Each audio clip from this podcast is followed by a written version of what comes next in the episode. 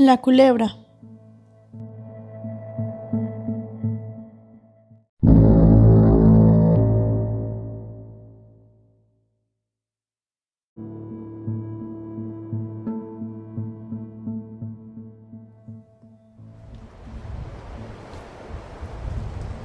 Ramiro es un borracho bueno para nada.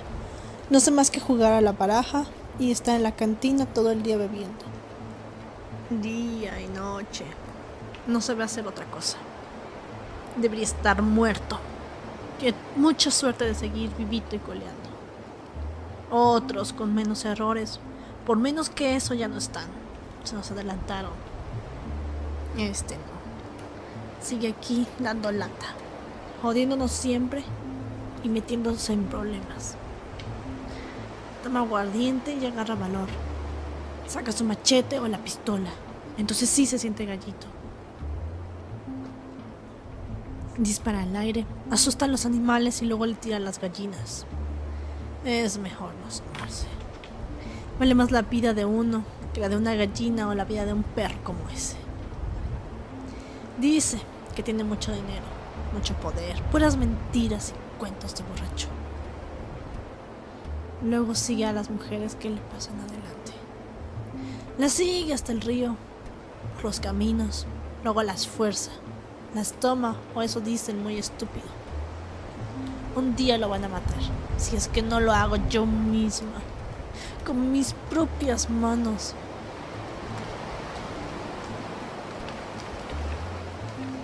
Pero, ¿para qué? Por mucho que me hierva la sangre, por mucho que me queme la piel y la cabeza me arda. Ya Dios o el diablo sabrán lo que hacen con él. Me debe varias. La de mi hija Zenaida fue la última. La gota que derramó el vaso.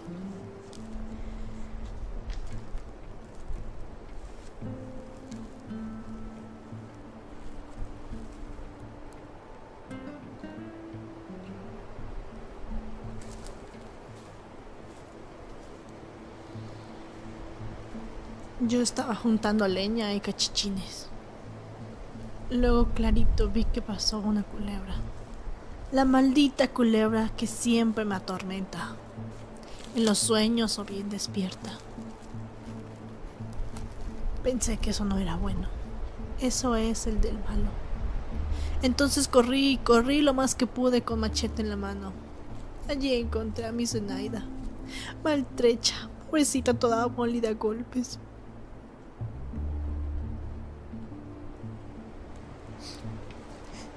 No era vida para ella. A ese maldito nada le pasó. Como somos pobres, como somos mujeres solas, no valemos. Mi voz es muda y hay que tragarse el coraje. Pero un día de estos, le haré lo mismo que a esa maldita serpiente. Le voy a mochar la cabeza. Que Dios me perdone por lo que pienso. Pero el rencor me mantiene viva, me mantiene en pie, así como una maldita culebra enroscada esperando picar.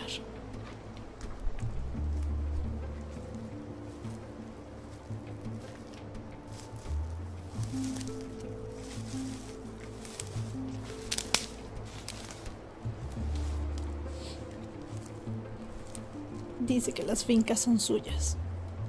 También de eso me las va a pagar que como no sabemos firmar ni escribir, que por eso todo esto ya es suyo, que lo compró su papá.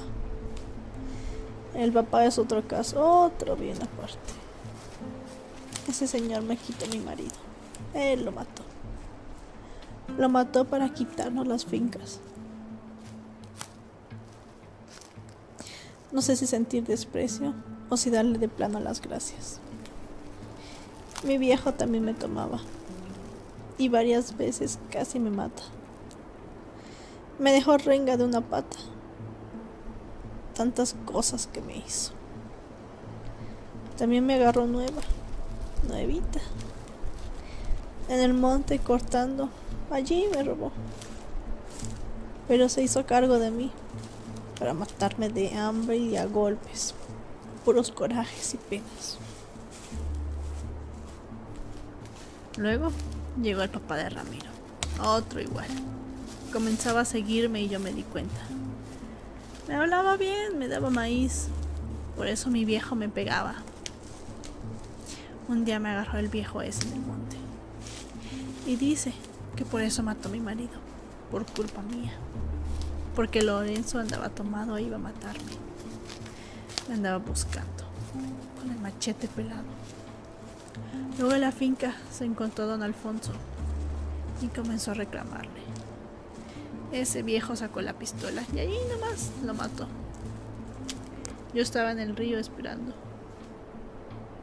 Luego vi a la serpiente nadando en el agua cristalina y supe que Lorenzo había muerto. Luego, como ni sabemos firmar, el papá de Ramiro se quedó con la finca. A veces venía. Yo le hacía de comer. Me dejaba maíz y unas limosnas. Cuando vino mi hija y estaba recién parida, otra serpiente que se subió conmigo a la cama. Me había venido a avisar que don Alfonso había muerto. Allí vi a la culebra, recorriendo mi cama, pasando por mi panza entre mis piernas, ya por morderme, y entonces grité. Vino mi madre y la víbora ya no estaba. Así nomás, ya no estaba. Se fue don Alfonso. Luego el Ramiro perdió la finca en la baraja. Así como perdió lo demás. Por eso toma y dice que es suya. Por eso me hace escándalo a mí. Pero yo no la tengo. No tengo nada. Ahora también se fue mi hija.